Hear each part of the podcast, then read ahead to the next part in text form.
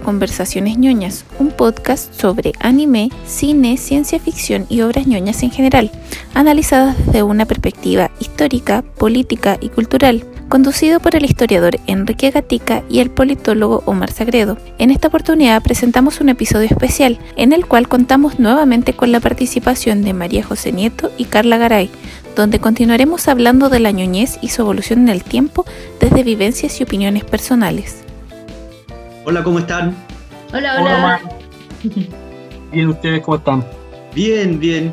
Seguimos con la cuarentena infinita. Santiago Centro, 12 semanas. Oh, sí, estamos desde marzo ya. Desde marzo, sí. Pero bueno, podemos hacer hartos podcasts. no ayuda a socializar. De manera virtual. Sí.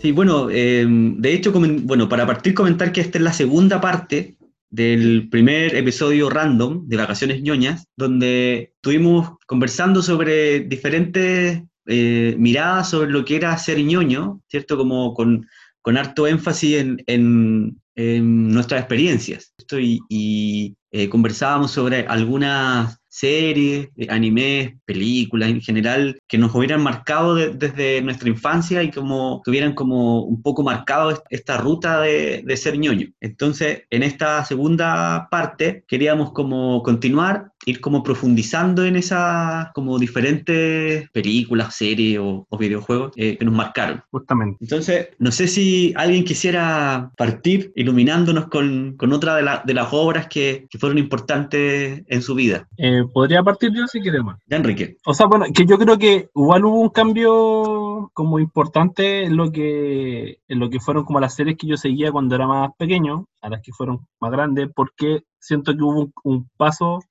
entre las series que te ofrecía como la televisión abierta y cuando ya fui un poco más grande y, ya tuve acceso a otros medios como internet, que podemos conversar, yo creo que ahí se amplió el, el, espectro, como que ahí empieza uno a, ver, o al menos en mi caso, fue como empezar a ver series que no, no, circulaban de manera tan habitual, que no eran tan conocidas, y que ahí se empezó, creo yo, al menos en mi caso, como a, a marcarse más entre este grupo de personas que le interesaban más esta serie y empezaban como a a hacerse pequeños grupitos como entre quienes compartían estos animes, estas series. Entonces yo creo que, que por ejemplo, ahí hubo un, cambio. Y yo, por ejemplo, algo que me, que me marcó harto, que fue como una serie que no se conocía tanto o un episodio, era la OVA de Kenchi, por ejemplo. Que ah. muchos de mis compañeros conocían Kenchi, ah, lo habían visto alguna vez, pero la, la, las OVAs nunca las transmitieron. Por lo tanto, me acuerdo que empezaron a aparecer como un DVD, alguien las tuvo, eh, o no, era un CD pirata.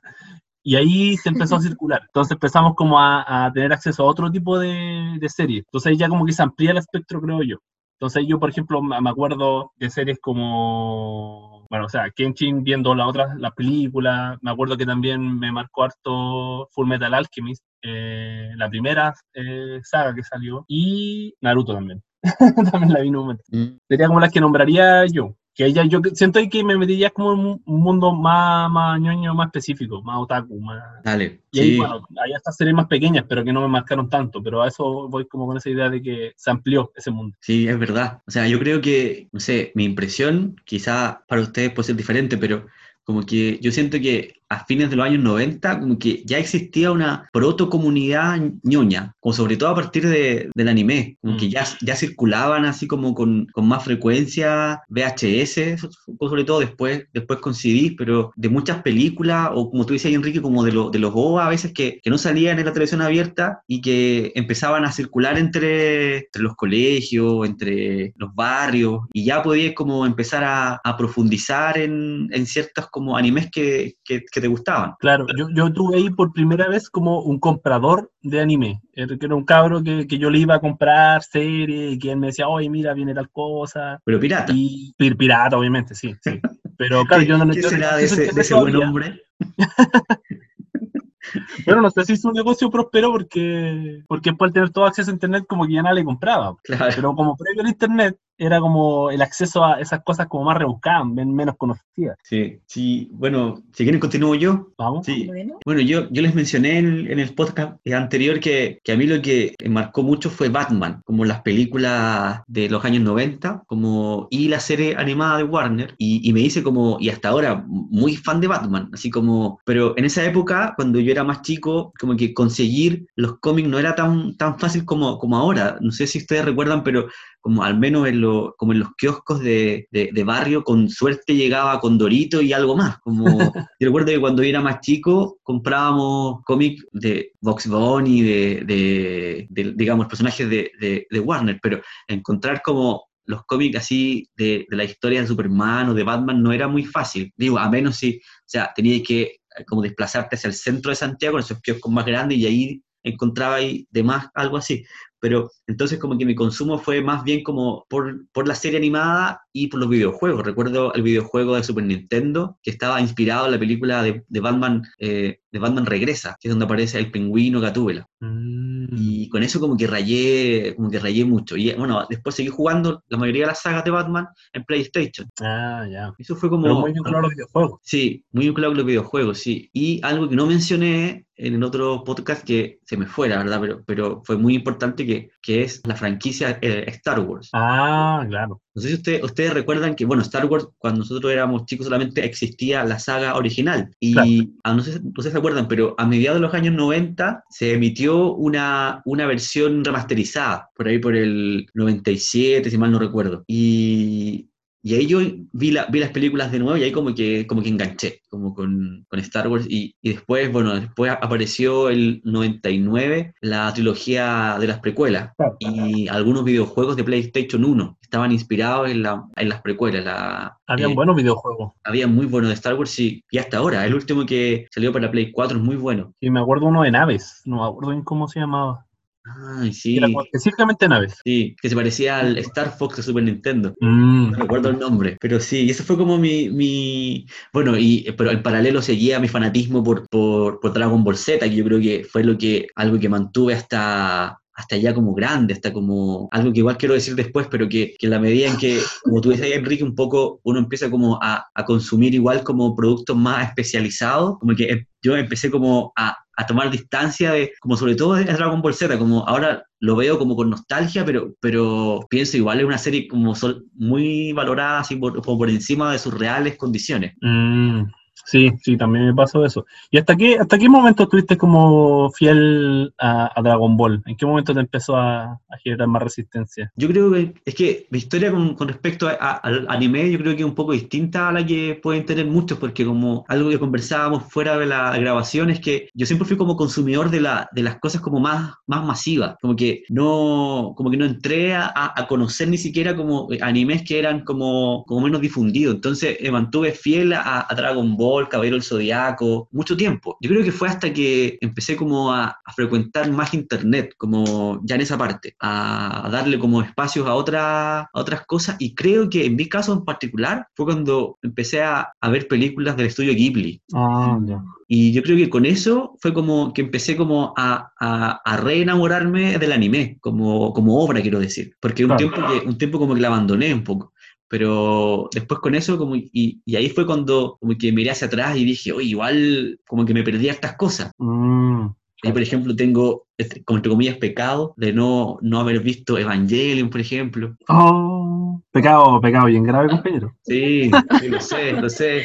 Ah, yo tampoco lo he visto. ¿Verdad? ¿De verdad? Está Sí, en Netflix, verla. parece Yo ahora, ¿no? yo- Sí. Está en Yo- Netflix, sí, y están las dos películas. Yo diría que es una serie que uno como adulto la va a entender mucho mejor que como adolescente o como niño. Mm. O sea, O por lo menos yo, va a intentar entenderla un poco mejor. yo Evangelion la he visto tres veces y las tres veces han sido como experiencias muy diferentes en, en la comprensión, en cómo la, la he entendido, porque cuando la vi por primera vez, eh, de hecho esta puede ser una serie también que me marcó en, en mi adolescencia, Evangelion, cuando la daban, la dieron en la televisión abierta, Eh, entendí Ah, ¿dieron? como... Ah, no me. Sí, la dieron en. la- y la daban como un poco suelta, como creo que los domingos en la tarde. En, no, no era como un bloque de anime, sino que estaba como suelta. Y, Ah. y claro, la primera vez la entendí como una serie casi de, de, de robots, de, que se enfrentan como a monstruos, más o menos. La segunda distinto y ahora que la vi el año pasado la, la considero otra cosa y es muy, muy compleja, creo yo, la, la serie. De más. Ahora ya tiene muchos No, memes, bueno. eso como de, como de que hay un niño herido que tiene que montar algo.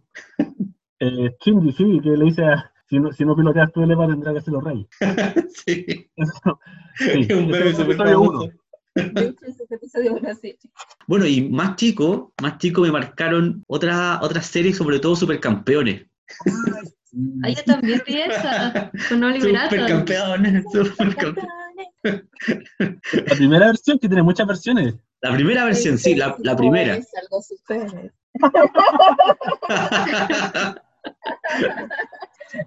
El tiro del tigre. Es- sí.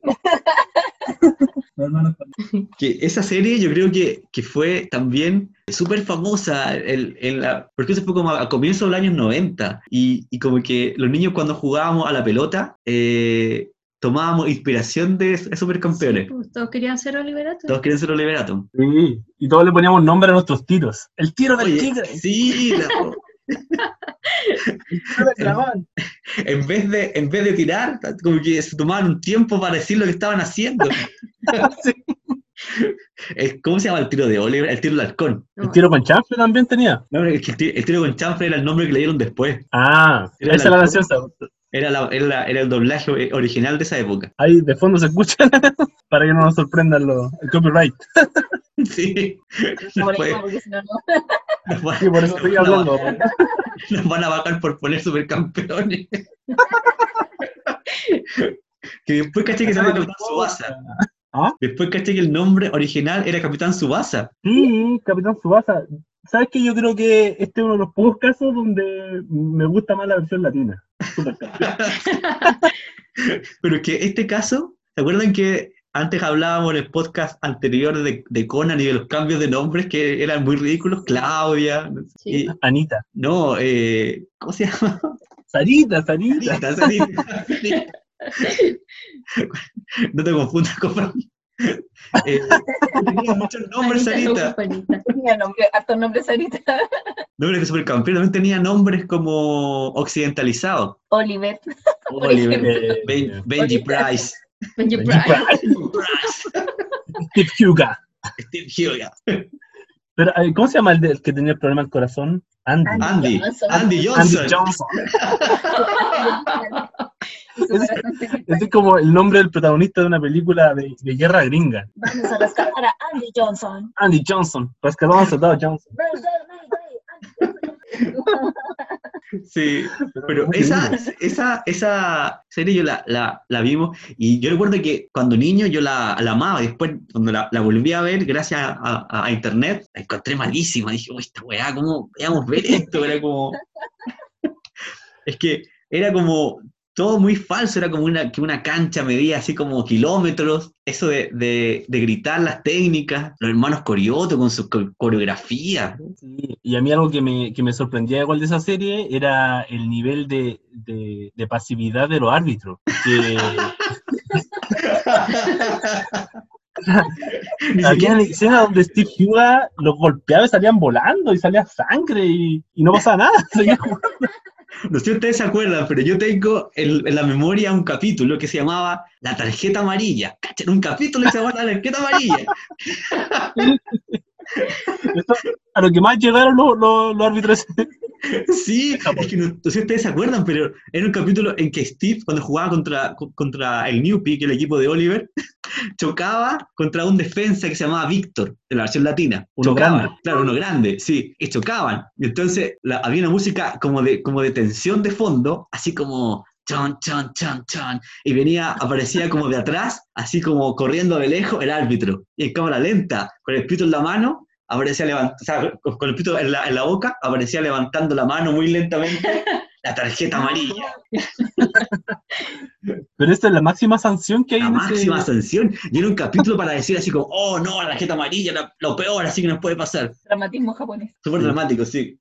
Sí. Bueno, ya sabemos que si es que llegamos a ir a Japón alguna vez, no hay que jugar fútbol allá. No sé muy bien, y los árbitros no hacen nada. Permiten todas las faltas. Permiten todo. Sí, es, verdad. eh, Pero, pero sí, como digo, la, la, la volví a ver, la volví a ver y la encontré muy, muy mala. Sí, claro, claro. O sea, yo- a mí me pasó lo mismo. Como siendo niño me gustó mucho, pero de adulto no, no es una buena serie tampoco. Sí, y saben que algo que, un paréntesis solamente con esto, pero que me pasó al revés, que cuando yo era chico, daban una, una, una serie que era muy antigua, que era, que era Heidi. Ah, también la vi. Muy Y. Heidi, cuando niño, yo la encontraba muy fome. Ah, Y cuando la vi ya siendo adulto de nuevo, la encontré súper buena. es bonita Heidi. Es, es, muy buena. Es muy Y está, sí. está dirigida por Isao Takahata, Ah, el, el- el- el maestro. El maestro. Sí. Esto Takahata. Eh, Sí. Voy- a propósito de lo que dijo recién Omar, eh, que yo creo que eh, algo como bien característico de los animes es que, bueno, como hemos hablado, hay animes para todos los gustos. Entonces, siento que acá en Chile llegaba el anime y como por solo por el solo hecho de ser anime, lo ponían en las secciones infantiles y, eh, y por lo tanto era lo veía el público infantil y muchas veces, por ejemplo, lo que te pasa a ti con Heidi es que esos animes no son para niños, no van enfocados hacia un público infantil. Pero Mm. por eso probablemente nosotros de chicos encontramos fome ciertas series que no, no iban precisamente al público que éramos nosotros. Sí, sí, es que era, era todo un drama. Sí, un por ejemplo, animes como que, que yo no vi, pero que, que son muy antiguos y que son súper dramáticos, como el caso de Marco, por ejemplo, que, o el caso de Remy, para los que han visto Remy, Sí. que Remy es, es drama, un drama, pero así terrible. Sí. Es como un, es un género casi como de teleserie, más Como que de, más Sí. que un niño, por ejemplo, quiera ver, que probablemente igual se va a quedar pegado porque pasan muchas cosas, etcétera. Pero son cosas muy dramáticas, yo creo que para un público infantil. Sí, Sí, sí, no, era, eran, eran súper dramáticos. claro. Ha- Hablan del hambre, hablan del abandono, hablan de cuestiones así emocionales fuertes igual. Sí, saben que de ese, de ese conjunto de, de animes de ese tipo, cuando yo era niño, pero muy chico, me acuerdo que, que vi uno que se llamaba eh, Laura la- y la casa en la pradera. No sé si se acuerdan. Ah, Laura en la casa de la pradera, sí, sí, sí. Que era sí, la salió versión- en anime, yo también la veía. Que era, sí, que era la, la versión japonesa del, del- de la serie gringa. Sí. Pero era terrible, o sea, yo Era recuerdo. muy- Sí, Majo, tú estabas Sí. diciendo algo. Sí, perdón, eh, justo me acordé, de hecho me estoy acordando, tengo un recuerdo tan marcado de esa serie, que de hecho yo creo que puede haber sido de las primeras veces que yo niña, era súper chica, te estoy hablando, tenía, no sé, como seis años, Sí, que daba cuando daban esa serie, y recuerdo que había un capítulo en donde Laura cuidaba un pajarito, Laura era la Ah, protagonista de la sí, historia, Laura. Laura Inga. y, y cuidaba un pajarito que se había caído de un nido, etcétera, bla, bla, bla. Y eh, al final del capítulo, el pajarito se recuperaba, Laura lo liberaba y le disparaban. Lo cazaba, eh, no sé si el tío, el primo, no sé, un pariente de ella lo cazaba. Y, y- y claro, y la idea era como, como bueno, la- el, finalmente lo que le explican a Laura es que era para sobrevivir y no sé qué, y que el ciclo de la vida, y bla, bla, bla. Pero yo, me, yo recuerdo que yo sufrí mucho ese capítulo, de hecho lo tengo grabado en mi mente, yo creo que por el trauma que me generó El trauma. ese capítulo. Eh, pero Sí. sí. ahora que lo dijo Omar, me acordé, y tengo muy, de hecho tengo como me acuerdo del pajarito, No. Ese nivel de trauma. Ay, yo, tam- yo también recuerdo uno muy triste y quizás Majo también tú lo puedes recordar que es cuando se pierde el perro. Oh, no, no, no me acuerdo. Pero los temas muy dramáticos. Se pierde el perro, no, y era el perro, era el perro más tierno del universo, güey. y eh, justo se cambian de casa ellos, se cambian a otra casa en la pradera, ¿No la paradera? otra pradera, sí, y en el camino se pierde el perro y no podían devolverse, era como, no. Bueno, pero al final No. el perro, el perro vuelve, así que no era tan triste como lo que contaba Majo de que mataban al, al pajarito, no, acá el perro volvió. No quedaste traumatizado. Lo, lo que yo No. me acuerdo que a mí me dejaba, me dejó muy triste es que el capítulo como que terminaba como poquito después de que mataban al pájaro, o sea, como que ni siquiera te consolaba el capítulo. Oh. Así como, no, era terrible. Es como el Rey León, que, que, que nos traumatizó. No, pero es que, es que Laura, Laura era, era muy triste. De hecho, no sé si, bueno, si tienen tiempo de, como de buscar la, la intro y el ending, que eran una weá así como ya para cortarse las venas. Era una, estaba, estaba en japonés, pero era súper triste. Era súper triste. Hoy no como- la buscar. Sí, busca, o sea, es muy triste. Yo la busqué el otro día como para decir, oye, ya me acuerdo de esto, y la puse y era como, oh no, qué triste. La buscaré y lloraré. Y yo le Sí. y recordaré nuevamente ese pajarito muerto. Reviviendo los traumas que ya se creían superados.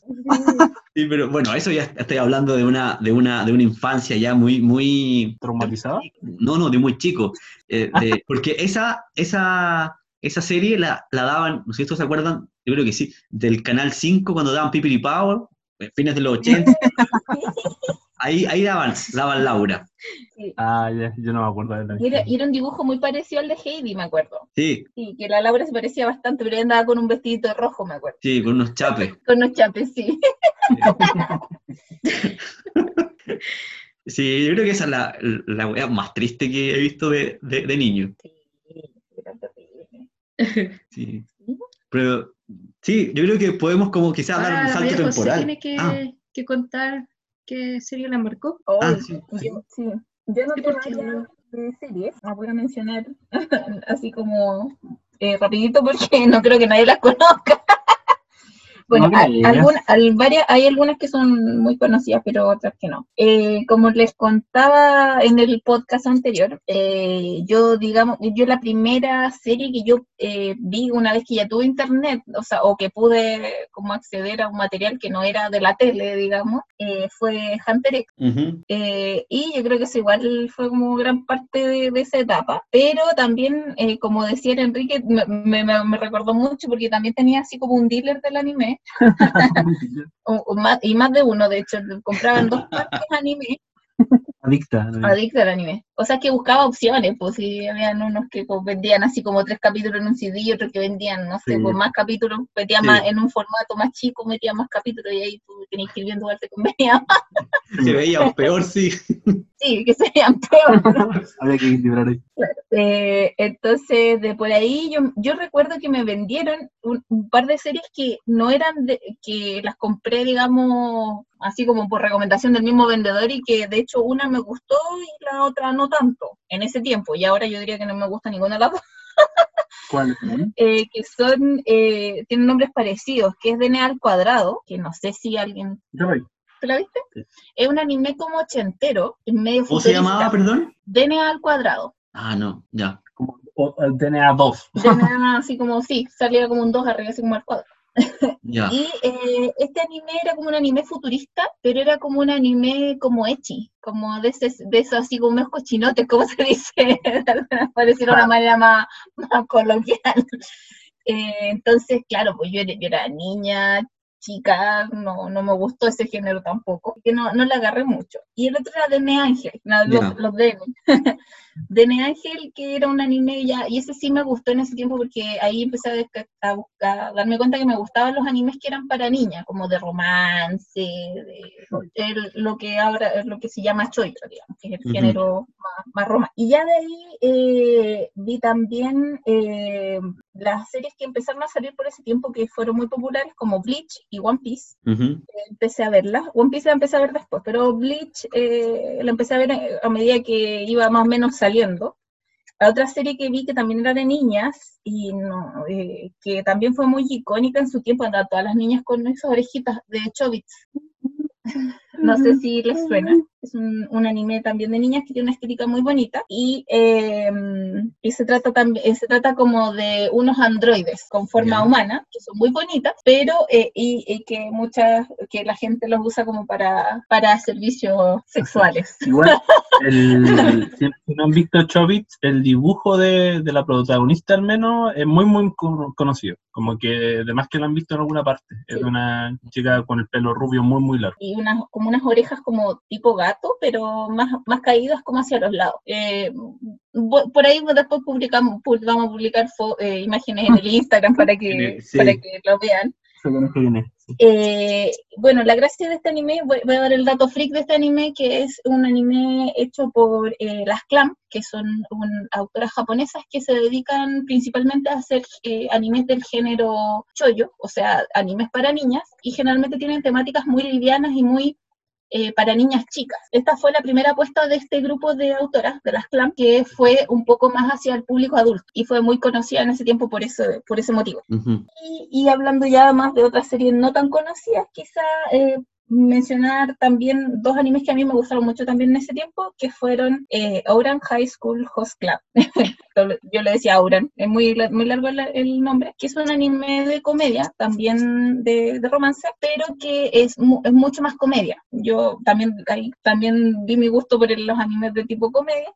Y este en particular a mí me hacía reír mucho. Si a alguien le interesa, eh, es un anime bastante antiguo en realidad y bien simple, pero tiene hartas situaciones bien cómicas. Se trata de una chica, eh, jo- una chica normal, que va a una escuela de gente muy rica, con mucha plata. Y ella está becada, entonces eh, hace mucho contraste con estas personas que tienen mucho dinero y pueden hacer lo que quieran con él. Ahí muestra como la relación que ella va teniendo con estas personas. Mm, Y por último, un anime que eh, para mí es muy importante porque me gusta mucho, puede ser un- es uno de mis favoritos, que se llama Lovely Complex. Y es un anime escolar, también del género choyo, o sea, de, de romance, y que es muy particular porque la protagonista de este anime mide unos 70 más o menos, que es una estatura bastante alta para las japonesas, y el, el protagonista mide unos 56. Entonces, el anime se trata del romance que va surgiendo entre estos dos personajes, eh, pese a eh, las apariencias y las críticas y lo ridículo que se pueden llegar a ver una chica muy alta con un chico muy bajito. Pero eh, son personajes muy enternecedores, muy simpáticos y muy chistosos, y, eh, y a mí por lo menos es una de mis series favoritas. Muy buena, Eh, muy buena serie. Sí, y un datito freak al respecto es que esta serie, eh, el- los sellos, o sea, las personas que hacen las voces de, esta- de estos personajes tienen un acento particular que es de, una, mm, de un sector de Japón, que tiene un acento particular. De hecho, tiene un acento bien marcado que las personas que han visto mucho anime quizás lo van a notar, que se llama un acento Kansai, que es de otro, no es del centro, es de otro sector de Japón. Mm. Bueno, eso. Majo, ¿y, y cómo, la reseña de anime. oye, Majo, tú, tú contabas que tenías también como Enrique una persona que, que, que te vendía anime? Sí, Dos. Dos, de. Dos, dos, de- compraba, sí. compraba como en una tienda que era como un ciber ¿Ya? y después en el colegio descubrí por estas redes como más ñoñas, así como que uno empieza a ubicar a las personas que les gusta el anime dentro del colegio, Aquí le van con chapitas. a quienes van con chapistas, etc. Y eh, había unos chicos de otro curso que vendían anime, eh, así también, pues, como que era el, era el, el, Entiendo. el afortunado que tenía internet en su casa y grabador de CD, de, de Claro. DVD. Y era una emprendedora. Entonces, se, se hizo la mini pyme ahí y, y a, él- a esa persona yo le, le comprábamos anime. Yo y una amiga mía. Pero ¿y cómo, o sea, eh, compraba un poco como, como al ojo? Eh, por ejemplo, a él le compraba más que nada estas series como, lar- como Naruto, por ejemplo, ¿cachai? Porque Naruto eran series largas y él, te- por ejemplo, esta persona te metía dos capítulos en un puro CD. Entonces, no convenía. Ya. Claro, como ese tipo de serie. Y más que nada, esas que les comprábamos a ellos, porque ellos también recomendaban, pero en general yo mm, era bien quisquillosa en ese tiempo. O sea, por ejemplo, no, no quería que me llega, que me recomendara, porque lo- a los niños generalmente en ese tiempo les gustaban más los animes más, más cochinos, por decirlo de una Más- manera más subido de más tono. subidos de tono. Y a mí Ah. no. Entonces, generalmente no pescaba mucho las recomendaciones que nos daban. sí. Entonces iba buscando por mi cuenta, si es que quería ver alguna cosa nueva. Mm. Ahora yo. Carla, ahora sí, tú, no, tú nos faltas. Ya, yo recordé otras cosas que veía aparte de Los Simpsons, ya, pero ninguna me marcó así como tan profundamente, pero, las veía porque además mis hermanos las veían porque tengo puros hermanos como hombres, entonces no veía cosas como de niña, no me gustaban tampoco. Y Mm. eh, lo que vi fue harto el gato cósmico, Doraemon. Muy bien. Doraemon, sí, Novita. Novita, eh, y Slam Dunk, Ah, también vi harto. Y después lo vi de, de grande, con el Omar, lo vimos juntos, como un maratón hicimos un tiempo, y ahí, ahí habían partes que me gustaban, que entendí mejor, y otras que me aburrían mucho. Slam Dunk? sí, de Slam Dunk, porque recordaban mucho. Y Ah. pasaban un capítulo entero recordando. Yo puedo decir algo ahí que a Carla le, le cargaba Mitsui. ¡No! porque personaje favorito. Porque Mitsui recuerda por eso. Recuerda mucho. Recuerda mucho, sí. Yo quería que la historia avanzara, pero él, él recordaba. Era como que aparecía Mitsui y decía, ah, no, los recuerdos, no. El que Mitsui tenía mucho, tenía un pasado que lo conflictaba. ¿Viste? Recordaba mucho. Yo recuerdo a Mitsui. Bueno, eso y, lo que han nombrado ahora es em, eh, los supercampeones y eh, Dragon Ball. Eso vi ¿Y, ¿Y Carla, hasta cuándo seguiste como, como de manera bien fanática Dragon Ball? Porque yo igual le pregunté a eso a Omar y yo siento que yo seguía así como bien fiel, fiel hasta como Cell. Ahí ya me empecé a, a poner un poco más... Yo no me acuerdo como de los nombres, pero me acuerdo que vi el primero. Y me acuerdo del primer capítulo de, de Dragon Ball, que llegaba así como en una esfera llorando y lloraba y lloraba. Y era muy ah, gracioso. Cuando llega a la Tierra. Sí. Y se le cae al, a Gohan. al abuelito Gohan, sí. sí. Eso me acuerdo, pero, pero no, no creo que haya visto tanto. Es que yo cuando chica eh, era súper ñoña, pero en otros sentidos, como que me gustaba harto dibujar, escuchar música, entonces, y no escuchaba música tampoco que estuviera de moda, entonces no, no tengo esas historias que tienen ustedes con, los, con el anime. De hecho, por ejemplo, a mí ahora más adulta empecé a ver las películas del estudio Ghibli, y ahora soy fan, pero me costó al principio, porque no tenía esa como mm. esa onda japonesa. Estaba acostumbrada a las películas de Disney. Claro, que igual es distinto. Pero es distinto, es súper distinto. Sí, es diferente. me, me, costó adaptarme. Hay una película que vi al principio y dije, no, esto es mucho para mí.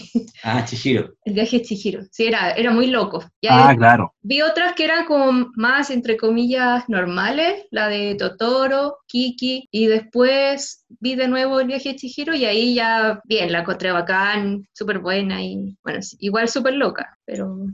igual es un gusto... Sí, es un gusto que ¿no? Sí, Sí.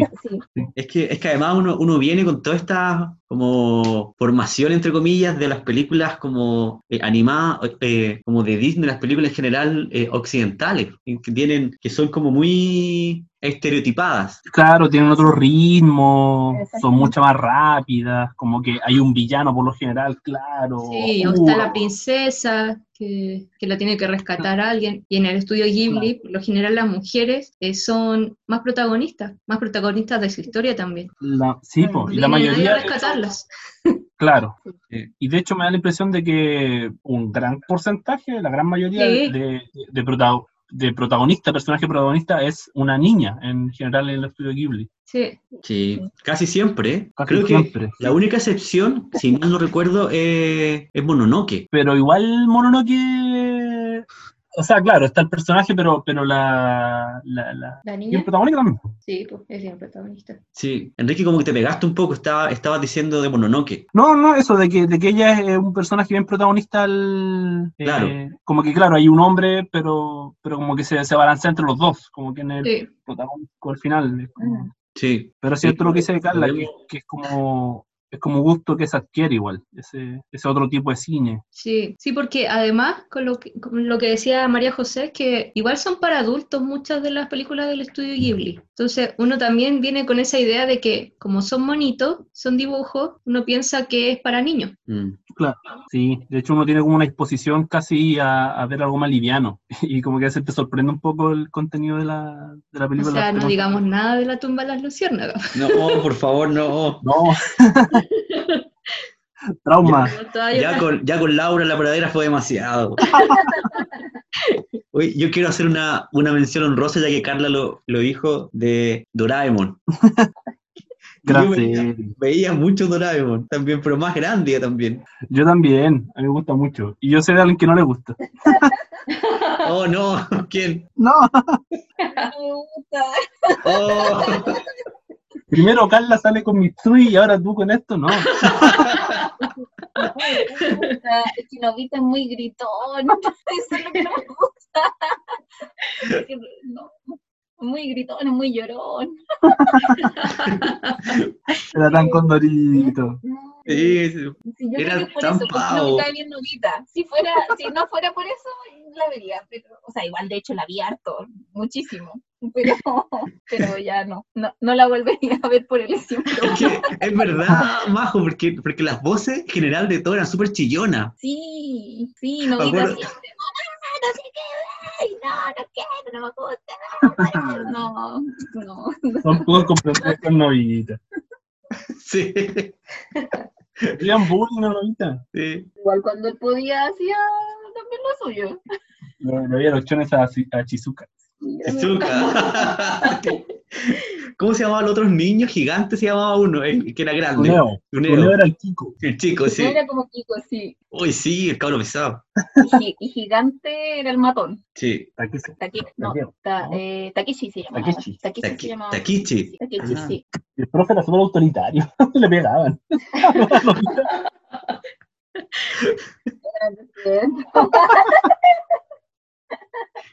Yo cuando empecé a trabajar después del colegio, que trabajaba en un, en un taller para probar, en un, en un taller de como, como electrónica. Entonces, para probar las teles, las manteníamos todo el día encendidas. Entonces, yo en la, yo en la tarde ponía, porque lo daban en el canal 11, Novita, pero ponía todas las, todas las tardes. Entonces, todo el mundo escuchaba en la tarde la voz de Novita.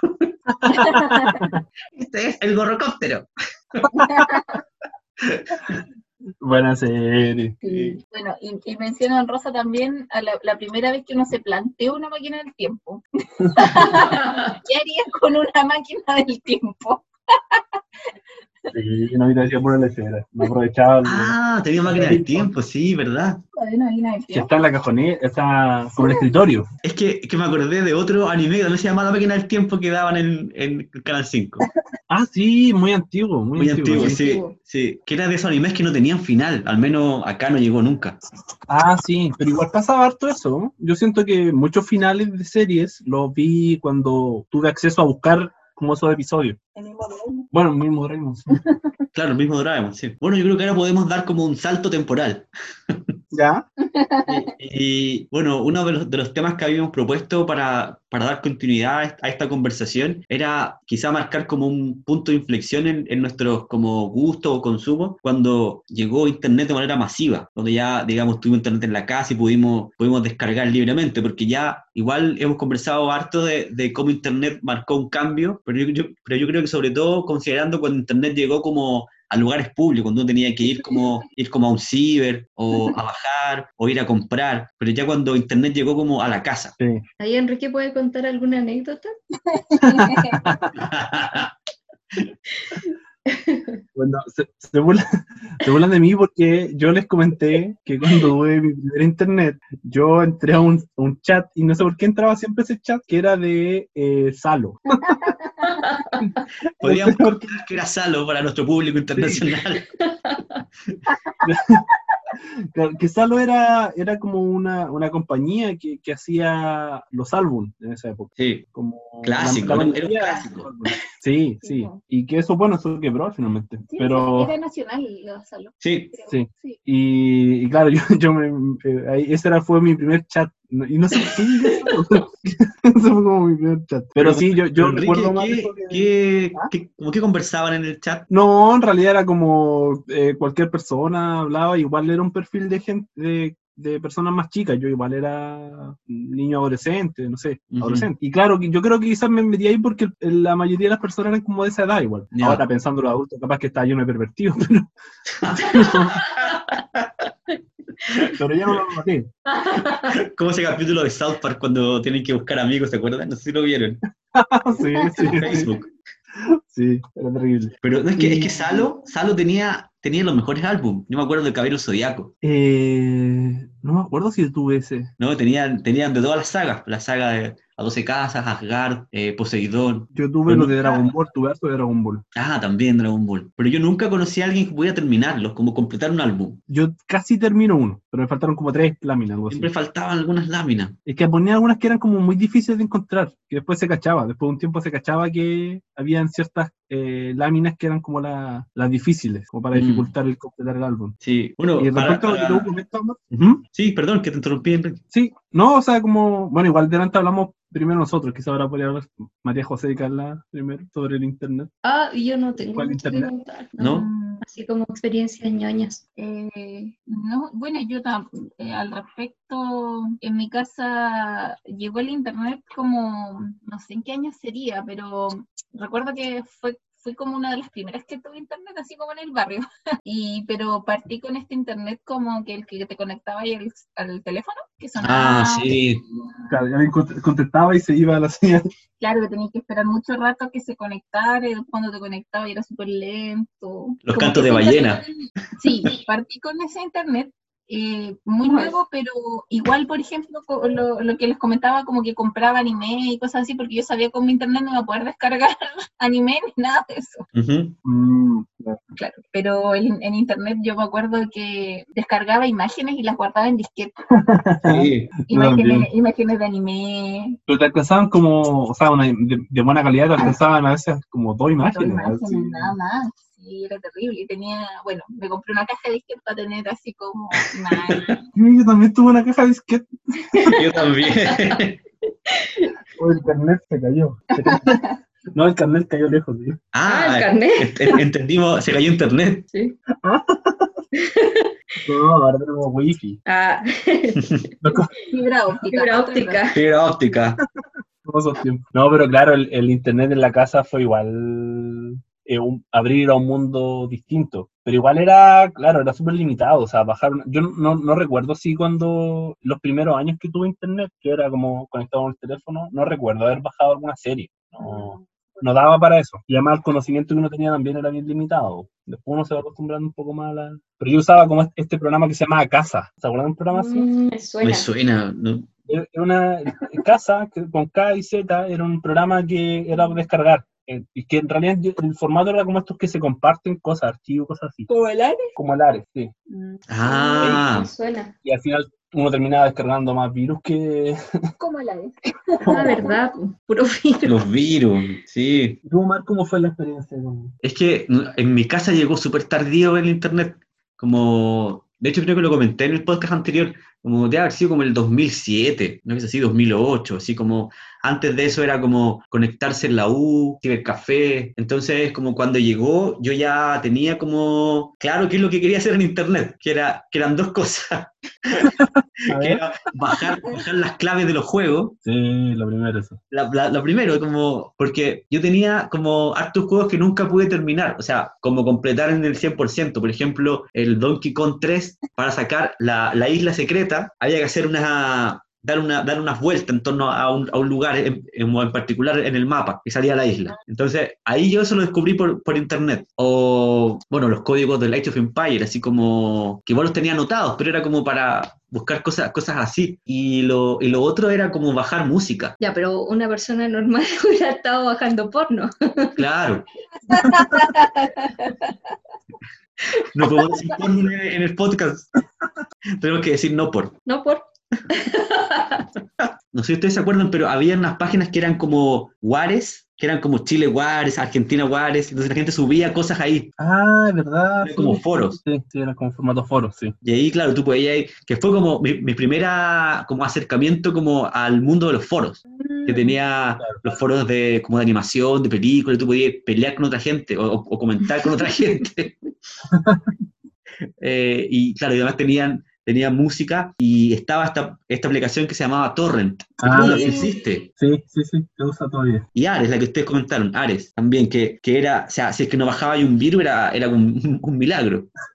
Sí, pues. Y claro, y después empecé a bajar juegos. Bajé, bueno, bajamos con mi hermano el, el, el ZNES, lo comentaba más la la- en, el, en el podcast pasado, con sus 800.000 juegos. mil juegos, eso prometía mil juegos. Y era como bajar juegos, música, pero sobre todo yo creo que, que, que como más allá de lo que, de lo que bajaba fue como la posibilidad como de comunicarse con una comunidad de ñoños virtual, o sea, como, o sea, como romper como esa, como círculos como locales que uno uno podía tener, de, con quién conversar, de, qué recomendaciones tener respecto de qué ver, por ejemplo, que puede ser interesante, como que los foros permitían dialogar con gente de varios países. Como que el Internet igual hizo eso, como de generar comunidad. Sí, yo, sí. sí. yo creo que ese fue un gran cambio. Claro, esa es como yo creo que mi primera como impresión de, de esto como del, porque yo igual seguía, como ustedes decían, seguía, seguía comprando las películas y todo pirata, como un DVD pirata, en la, en la feria, en la U. Entonces, internet no era tanto para bajar, porque igual la velocidad no era muy alta en esa época. Entonces, como que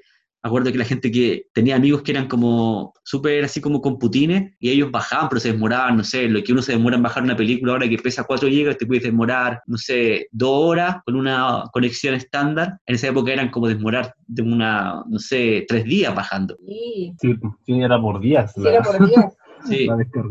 Había que dejarlo toda la noche. Era sacrificado Sí, sí. Siempre ha sido un poco sacrificado. Sí, sí, pero, pero, las cosas que había que hacer, como que ya lo había olvidado un poco eso, esos esfuerzos que había que hacer para conseguir Sí. Y también recuerdo que cuando empecé a entrar a estos foros descubrí el mundo hater. sí, porque antes si algo, si algo te, te gustaba o, o, no, o, no, te gustaba, o sea, lo podías comentar con un círculo como reducido de personas con tus amigos, qué sé yo, en el colegio, en la U, no sé, pero después ya con internet, pues así como, como de verdad como crear debate así como respecto de ciertas obras. Mm. Y en mala onda como, como son los haters, como destructores. Como... Ese fue el precursor de Twitter.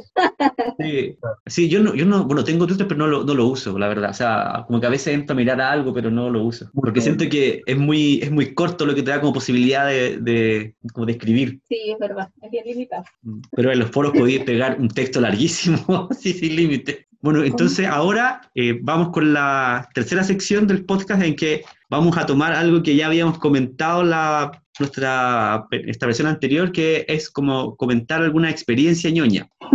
Ya, entonces. No sé quién quiere comenzar. No, yo quiero. yo quiero, pero que quiero que el Enrique la haga más ñoña. ¿Cómo, ¿Cómo, podría ser más ñoño? es que yo la cuento muy fome, pues.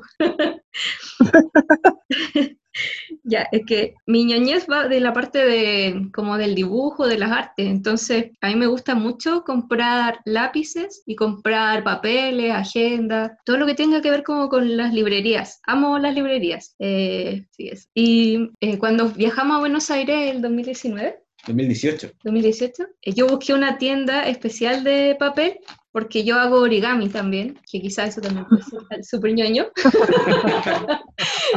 Haber tomado un curso de origami todo un año en el, Instituto Chileno Japonés. ah, bastante ñoño. Van saliendo cosas ñoñas. Van saliendo. Van saliendo cosas. Es que el podcast pasado Carla decía, no, no tengo ninguna experiencia ñoña. No, y está anotando una y sale otra a la vez. Sí. bueno, entonces como me gusta el, origami, busqué una tienda especial allá en Buenos Aires que se llama Origamiteca. Y, y también el nombre un poco ñoño. Origamiteca. Sí. La tienda era bien ñoña, la verdad, pero muy bonita y tienen papeles especiales de origami, traen cosas de Japón, que acá no existe una tienda así como, como esa, aquí en Santiago. Eso, entonces... Pero faltan, faltan que cosas. Le complementar y... no, es que, es que yo, yo, siento que como tú lo relatas, suena algo sensato y, y, no, y no ñoño. suena como algo, suena como con estilo. claro, claro. Mi vacación a Buenos Aires, pero la verdad, Carla, sí, ¿no? cruzaste la ciudad, caminaron no sé cuánto distancia. Lo voy a contar yo ahora con una versión diferente. No, porque siga el Enrique. No, y eso era para comprar papel al final, ¿no? Papel bonito. Sí, suena súper ñoño, sí. Sí, yo creo que tú lo matizas, Carla. Es que son dos versiones súper diferentes. Porque, una era de unas vacaciones en Buenos Aires, en, el barrio Palermo. Palermo Sojo. Ir a una, a una tienda de, de materiales de, de, origami. Pero, pero tenemos que decir que esa tienda estaba bastante lejos. que, vimos el mapa y decía, ah, son como tres cuadras, pero que eran como, yo sé, 20 cuadras chilenas. Hacía calor. Hacía calor, sí. fue, en octubre. Y además tenía un horario especial la tienda. La tienda solo abría en un, horario particular. De 4 de la tarde a 7 y media. No, pero la tienda adentro era, era muy, muy, muy linda. Eso sí. Oye, Carla. Todo el viaje valió la pena. ¿Y estos papeles fueron usados? ¿Fueron transformados en, origami? En origami, sí, sí. No todos, pero, pero varios. Es que son bonitos, entonces igual pienso harto en qué ocuparlo, en qué diseño ocupar. Ah, ya, no para cualquier cosa. Sí. Yo creo que amerita una foto en nuestro Instagram con algún ¿De algún origami? Ya. Sí. sí. tengo varias. Yo creo que la, foto que... Ese, ese, esfuerzo ese día. Sí, yo creo que la foto, ya estamos pensando en varios temas, el, con, el, con el origami, alguien también, o sea, ustedes dijeron otro, otra, otra tema para la foto antes del Instagram, la Majo, sí. Eh, Laura. Laura. Laura, Laura. Ah, la, la, imagen de Chovy también, que bien conocías. Sí. También, sí. Sí. Laura. Y ojalá que la gente que nos escucha nos pueda comentar igual en las fotos y contarnos su experiencia. Hoy sí, sí, yo creo que alguna alguien que quiera compartir su experiencia sería súper interesante poder leerles. ¿No recibirá bullying? No. no. ¿Con qué cara? claro, ¿con qué cara? María José, ¿quieres seguir tú? Estamos ansiosos, Majo experiencia? Mi experiencia. Me bloqueé, tengo una laguna mental. ¿Sigo yo para que, para que María José pueda pensar en, su experiencia? Bueno, yo tuve que navegar entre mis eh, cientos y cientos de experiencias ñoñas.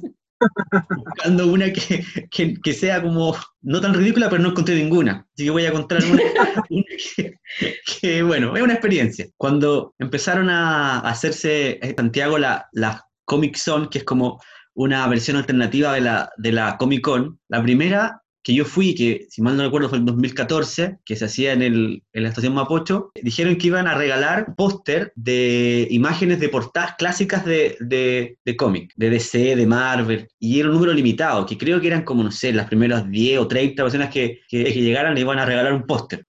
Y, era un día sábado, así una, una cosa de, de, verano, así más calor que, bueno, y, yo me, me, levanté muy temprano, fui y fui muy temprano, así como, como muy preocupado de que de llegar antes de que se acabaran los pósters. y, no vivías cerca de ahí, pues. ¿Cómo? Tú no vivías cerca de ese lugar, pues. No. La distancia era larga, ¿no? No, claro, era, era, un, claro era, un viaje importante. Y, y llego y, y, no había nadie, y fui como, no sé, como el segundo en llegar, había como otro, no sé, por decir, no sé, una persona antes que yo, pero no sé, pero era muy poco, que estaba dando vueltas porque ni siquiera... ¿Ah? Era yo. Era, yo mismo, claro, no lo quería contar. No, Enrique. Ah, Enrique. Y estaba, casi todos los están cerrados, pero yo tuve ahí mi, mi, mi póster de Daredevil, que no era Ben Affleck. si alguien piensa que era un póster de Ben Affleck, no era Ben Affleck. Y sí que tuve que esperar hasta que se iniciara todo, pero me, traje mi póster de, de, Ben Affleck, o sea, no, de, de Daredevil. Ya va a tener que ir ese, esa foto del póster. El póster de Ben Affleck. y el, yo tenía la intención de poner el póster en nuestra habitación, pero, pero Carla quiso, que fuera en una puerta, en una contracara, o sea, dije no se viera. No, qué vergüenza. Quería ponerlo en la, en, el, en, el, en la puerta del departamento, por fuera. No, oye, claro, no, no, no, quería que estuviera en nuestra habitación, en, en, la, en la, pieza, ahí como en un, lugar importante. Quizás si hubiesen sido Ben Affleck. claro. Si hubiera sido Ben Affleck, claro, claro. Semidesnudo, mejor. La máscara de Daredevil. Claro, solo con la máscara de Daredevil. Ahora, Enrique. Esa es mi experiencia, puedo eh, contar más, si a alguien no se le ocurre, tengo otras, tengo otras más. No, es que yo estaba buscando una, una, algún, algún momento como más simpático, pero, pero la verdad es que no, me, acuerdo de un episodio que es como, la verdad, triste. Podríamos poner la música de Laura en la pradera. para, para, dar el contexto a la historia de Enrique. Era una mañana de invierno. Eh, se hacían, no, sí, realmente era una mañana de invierno. Se hacían eh, unas jornadas como de, de, anime, no, me acuerdo el nombre que le daban, pero se reproducían distintos episodios continuos. Eran unas 3, 4 horas continuas de, distintas series. Y, yo escuchaba un programa de radio donde auspiciaban esto, donde avisaban de esto, que era un programa sobre anime y, y videojuegos, cosas así. Entonces, yo como no tenía amigos que compartieran estos gustos, yo quería ir a, estas actividades como para, igual conocer a otras personas, de repente saber quién podía comprar series, cosas así. Entonces estaba muy empeñado en ir y la vez que fui, por primera vez, tuve que ir solo porque no, no tenía algún compañero para eso y se puso a llover así, pero de una manera horrible. Entonces tuve que caminar una distancia muy larga, llegué empapado, tuve que hacer la fila mucho rato afuera. Y, ¿Bajo la lluvia? Bajo la lluvia. Y, yo estaba muy terco porque igual desde donde yo vivía para ir a ese lugar me moré, no sé, como una hora y media. Entonces no estaba empeñado en ir, no, no quería no quería perdérmelo. Entonces ahí después, bueno, vi la serie, no, no hice ningún amigo y pasé mucho tiempo.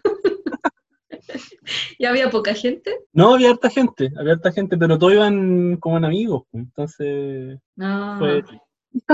Qué triste. Mucha.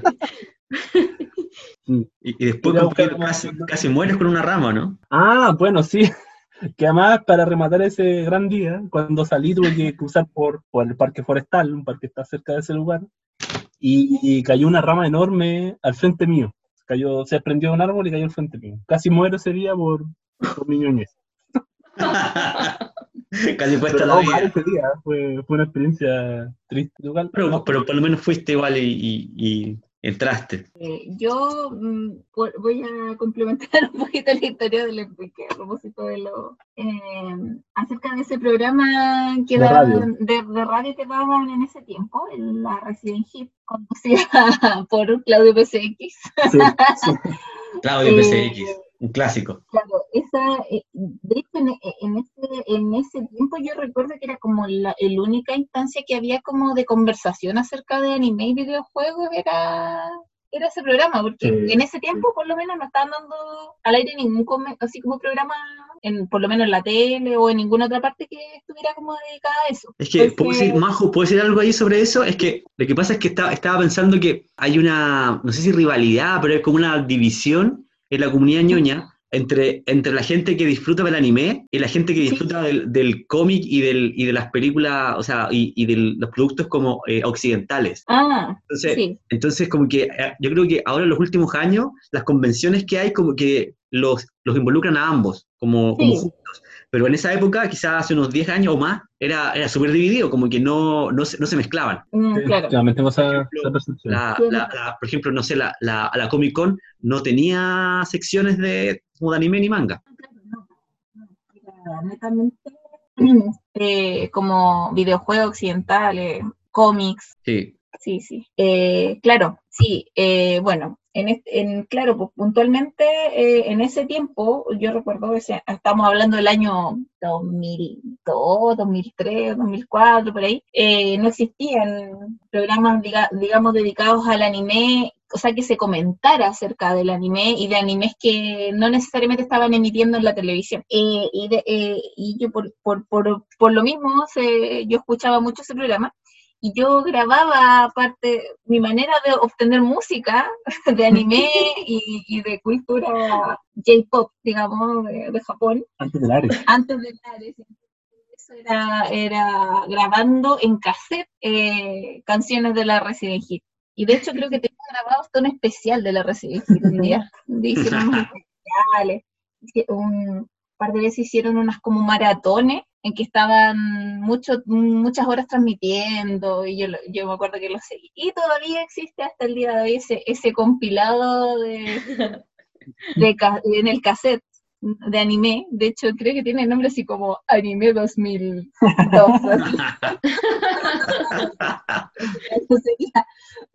Pero ahí está mi compilado de, de anime de, de la Resident Evil.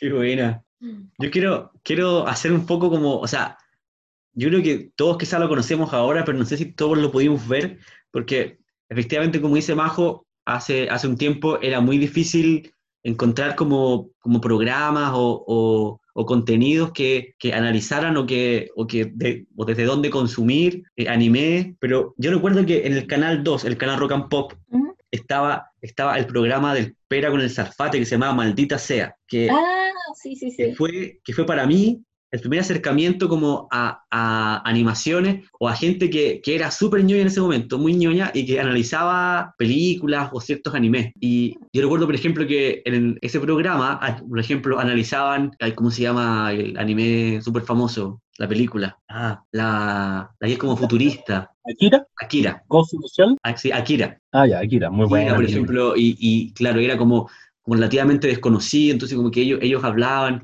y fue como el primer programa. Después, en el, no sé si ustedes se acuerdan, pero en, televisión, por ahí por los fines de los 90, daban uno que se llamaba eh, Bacania. Sí, algo me acuerdo de eso yo. Eh, ahí también está Claudio PCX. De hecho, yo lo conocí ahí. Y, y mm, había mm. un, un, tipo que se llamaba Fito Manga, que creo que murió. ¿Murió Fito Manga? Creo que murió, sí. Oh, voy a buscar. Busqué información. Fito Manga. Ah, no, todavía está vivo, perdón. No, yo, yo, yo no maté. Mataste a Fito Manga. Lo maté, mami, perdón. Perdón, Fito Manga. perdón, Fito Manga. Bueno, Fito Manga, cosa de 48 años de buena salud. De buena salud. quizá, quizá para mí se murió por alguna razón, no sé, bueno. y yo Saludos, se me que estaba muerto. Saludos a la ultratumbas. como, que, como que lo incluían en, en, mis plegarias. El gato freak se llama Marcos Rodrigo Barkowski Flores. ¿No se llama Rodolfo o algo así porque le digan Fito? No. ¿No? Marcos Rodrigo. ¿Y no apellido manga? Ah. No, no se llama.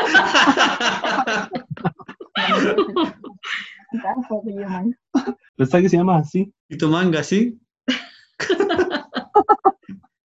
Bueno, bueno, pero está vivo. ¿Dónde está vivo? Debe estar en cuarentena, pero... Debe estar en cuarentena. Pero él, él, digamos, fue también el primero que yo escuché que, que hablaba de, de, manga, así como, el, como en la tele, mm. cuando estaba vivo. No, no. Me niego a creer que, que sigue vivo. Bueno, pero sí, eso, ese programa sí, quizá lo pueden como googlear o ver, quizás de, más que tiene algún tipo de fragmento en YouTube, pero era un, un programa como súper ñoño, que era, que era como lo daban el sábado en la tarde y de hecho el set era como, como, como un cómic, digamos, como con estos cuadros. Entonces, como que en cada cuadro estaba alguien de, que hablaba de, manga, de videojuegos, de... y era, era, era conducido un tipo que se llamaba Gonzalo Muñoz Lechner, que era un actor, parece, como que era un tipo súper como desagradable, pero, pero el programa era, era bueno y de hecho ahí daban Kenshin, daban una, una, una maratón de Kenshin. Ah, bueno. No, yo no la conocía. No, yo tampoco, no, parece que no era como de justo de mi edad. Puede de ser. Mi, de mi tiempo. Yo recuerdo que en ese tiempo, bueno, daban el Club de los Tigritos, que era lo que decíamos que, que, donde daban anime, pero en general no eran personas que supieran de anime ni nada. O sea, el programa no, no tenía mucho contenido más que las secciones del pero de hecho, de hecho, ese programa, Los Tigritos, lo, animaba la, periodista de farándula. Ah, no, recuerdo su nombre, pero lo, voy, a, lo voy a buscar y gracias a... la? Gracias a la magia... No, no, esa era la, de Hugo. No, pero sí, sí, al principio tenía, como dice Lomar, tenía una conductora que yo recuerdo que era como una periodista, o sí. era, sí, era como alguien como que era como carismática, nomás como con los niños, pero no, no era un programa muy... Y después cuando ya fue como un poquito más de la onda como anime, pero, o sea, no sé si anime, una onda como más lo leí, más adolescente. Esa palabra me fue la chucha. Muy Muy loley. eh, eh, como más de más de adolescente, después fue conducida por eh, eh la Isa, que no recuerdo el, apellido en este momento, que es una chiquilla de Ah, sí. Y el Matías. Uy, ese, ese pesadilla. Sí, sí, ese gallo. Matías Vega. Pero yo no sé si es que tampoco eran conocedores de la serie, sino que eran hijos del productor, o no sé. no, no cachaban nada. Pero al menos como que tenían algunas secciones un poquito más así como de cultura, quizá. Había de videojuegos, me acuerdo, como invitaban a la gente a jugar. ¿Cómo se llamaba ese programa? Invasión. Invasión. Invasión, eso, invasión. Invasión, sí.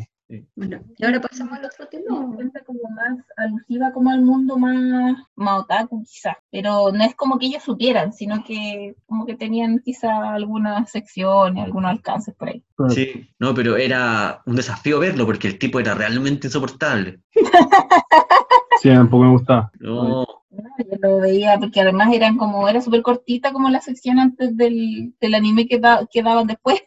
Sí, yo, yo recuerdo, y ustedes también tenían cable quizá, pero en esa época, o sea, o, quizá un poco antes de eso, que en el Cartoon Network, que, que daban mucha animación, pero, pero como eh, occidental, pero en el, había una sección que era solamente de anime, que se llamaba, eh, que parecía como una nave, que, donde daban Dragon Ball, daban Slam Dunk, Street Fighter, ah, no Bueno, me acuerdo acuerdo. ahora pero era como algo de, de, de Toon, como de cartoon, Toon algo, Toonami, puede ser, algo así, pues lo, lo voy a buscar y lo voy a confirmar, pero, pero, pero era como una sección que tenían de, de como de anime solamente. Sí, yo me acuerdo que habían como unas secciones, porque algunas series que vi completas fue ahí, pero no me acuerdo como del, nombre de la sección, la verdad. Creo que se llamaba Toonami. Estoy buscando en internet y parece que era así, Fundame. Toonami, sí, que era como una mezcla de, de las palabras Toon y de como, como anime, supongo, Toonami, no sé. Eh, chiquillos, ¿les parece si, si- si pasamos a la última sección del podcast para que vayamos cerrando? Ya, muy bien. Entonces, algo que hemos conversado era de eh, cerrar cada podcast de este, de este tipo eh, haciendo recomendaciones de, de obras, de películas, series, juegos, etcétera, que quizá son menos conocidos y acá podemos dar un, dar un espacio para, para dar una pequeña reseña y, y invitar a quienes, a quienes nos escuchan a, a, a verlos. Claro, con mucho cariño la recomendación. Con mucho cariño. Sí, Eh, ¿Quién empieza? Yo, yo. Carla Vamos, Stanza. Yo quiero comenzar con una que está en Netflix, así que bacán porque la mayoría tiene Netflix, que se llama Samurai Gourmet. Oh, Oh, es muy buena. Sí. muy bueno. Eh, no es animación y muestra como un Japón más actual. Sale un, un caballero que es jubilado, recién jubilado, y que empieza a leer un libro de samurái y tiene tanto tiempo libre que no sabe hacer con su- qué hacer con su tiempo, entonces como que sale a comer y le gusta mucho eso y se empieza a fantasear con este samurái. Y a- en situaciones como cotidianas, él se imagina qué haría él, pero él es muy tímido, entonces se imagina qué haría un samurái si, si Mm. existiera en ese tiempo. Entonces aparece eh, como escenas de, de época de samurái. De hecho, salen los Claro. mismos personajes que están ahí en el, como en el restaurante comiendo, pero salen como de época, como Sí. pelados y, o con unos peinados raros. Muy entretenido. Sí. Y, ¿Puedo eh, comentar algo, Carlos? ah, No, que quería complementar algo de lo que estaba diciendo, pero sí. no, que, que esa serie eh, eh, creo que, que muestra algo muy bonito como de la cultura japonesa, que en general los japoneses son, son personas como bien tímidas, eh, sí, o sea, una, una cultura bien reservada, eh, pero también tienen como esa historia de- del valor de los samuráis, de, de atrever a hacer cosas, entonces es muy lindo como en los episodios el- este, este, este señor se, se enfrenta como a esta dicotomía de, de él mismo ser muy tímido, muy, muy, muy Mm. recatado, pero a la vez como, eh, ¿qué haría un samurái en este caso? Así como... sí, Entonces se ve muy bien esa cultura japonesa, creo yo, y es muy lindo. sí. Y mm, una advertencia, quiero, quiero darle a la gente que vea esta serie, que por favor la vean porque es muy bonita, eh, que les van a dar muchas ganas de comer y de tomar cerveza. Es la advertencia que debo hacer. Eso, tiene dos episodios, es del 2017 y la encuentran en Netflix. Sí, muy buena, muy bonita. Es muy linda, a mí, me- a mí me gusta mucho. Sí, muy linda serie. Me gusta cuando empieza porque el- como la intro es como sale un samurái súper rudo, así como hay un, dice algo así como hay un samurái sin amo que vaga por Japón, algo así, eh, así, Sí. así comienza. Y después Sí. sale, sale el caballero, así Ta- Takechi durmiendo, Ah, sí. y, y dice, y dice, este es Takechi, él no es un samurái de esta época. Sí, sí, es muy linda. Y da hambre, sí. Sí, hay que verla comiendo porque si no, no, da mucha hambre. O listo y el ramen para ser preparado. Sí, sí, y una cerveza helada. y una cerveza helada. Eso. Muy buena recomendación. ¿Quién sigue? Muy buena. Sigo yo. Vamos. Eh, voy a recomendar para variar un anime que también está en Netflix, por si, porque esta recomendación es para los auditores y para los presentes que no la han visto. Eh, es un anime em, que se llama, eh, en Netflix se llama March Comes in Like a Lion o Lion, eh, está en inglés. Eh, en, en, japonés el nombre original es Sangatsu no Lion, eh, o en español la traducción es El León de Marzo. Es un, es un anime y manga que la autora se llama Chika Umino. y em, bueno, datos así como, como más generales, es un anime, un manga que se publicó en primera instancia en el 2007 pero el anime salió en 2016 y la primera temporada terminó en 2017 y la segunda temporada empezó en 2017 y terminó en 2018. Eh, no es muy largo, es un anime eh, de un género que se llama Seinen, que es decir que es para adultos, pero eh, como se van a fijar cuando lo busquen en Netflix, tiene una estética bastante rosadita, por decirlo de alguna manera, muy colorida, muy como de niña, pero al poco andar en la serie, si la llegan a ver, se van a dar cuenta que trata temáticas que no son tan simples ni tan sencillas. Habla eh, temáticas eh, sensibles como la depresión y el bullying, y los trata de una manera muy eh, cotidiana y, humana. recomiendo este, este anime en particular, es uno de mis favoritos para las personas que les gusta las series que son contemplativas, que, y, que, em, y que les guste la estética japonesa y la cultura japonesa, porque tiene muchos elementos de, de la cultura y de, como cotidiana japonesa, de actual.